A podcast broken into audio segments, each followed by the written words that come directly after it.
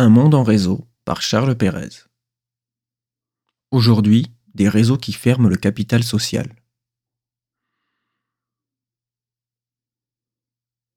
Observant ce que le digital a fait de notre capital social, on constate qu'il referme les communautés existantes. Pour cause, les recommandations se basent sur le nombre de contacts communs. Pour cause, les recommandations se basent souvent sur le nombre de contacts communs ou les centres d'intérêt identiques. Le choix se justifie avec la phrase clé Vous avez N amis en commun avec Y.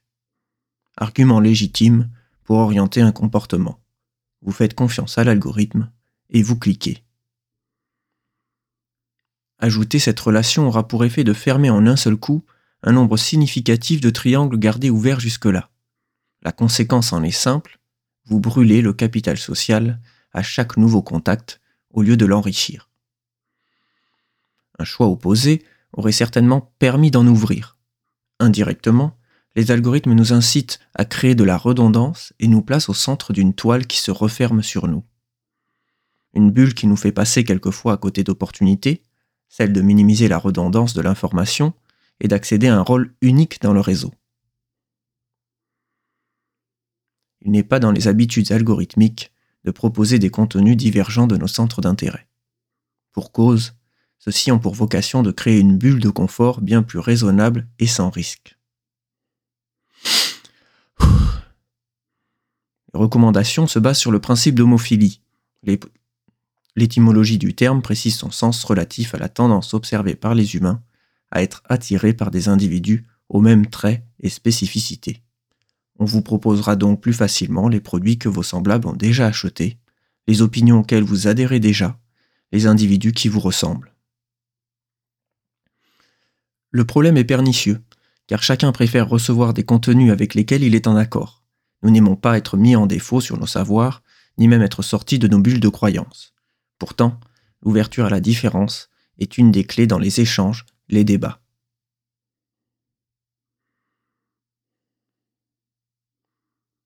La tolérance est un ingrédient du succès d'une démocratie. Si la spirale d'enfermement est si importante pour nos réseaux et nos marques, c'est que celle-ci, c'est que celle-ci, c'est que sur celle-ci, pour nos réseaux et pour nos marques, c'est que sur celle-ci repose une partie de leurs revenus en nous encourageant dans la consommation de vidéos auxquelles nous adhérons, en nous proposant des variantes d'objets identiques et semblables, on nous entraîne. Entraînement créé et conforté par cette bulle de confort qui nous rassure et qui nous plaît. Entraînement à aimer et réagir aux sollicitations paramétrées pour nous et qui se démultiplient. Entraînement à visionner les publicités qui sont étudiées pour satisfaire pleinement tous nos besoins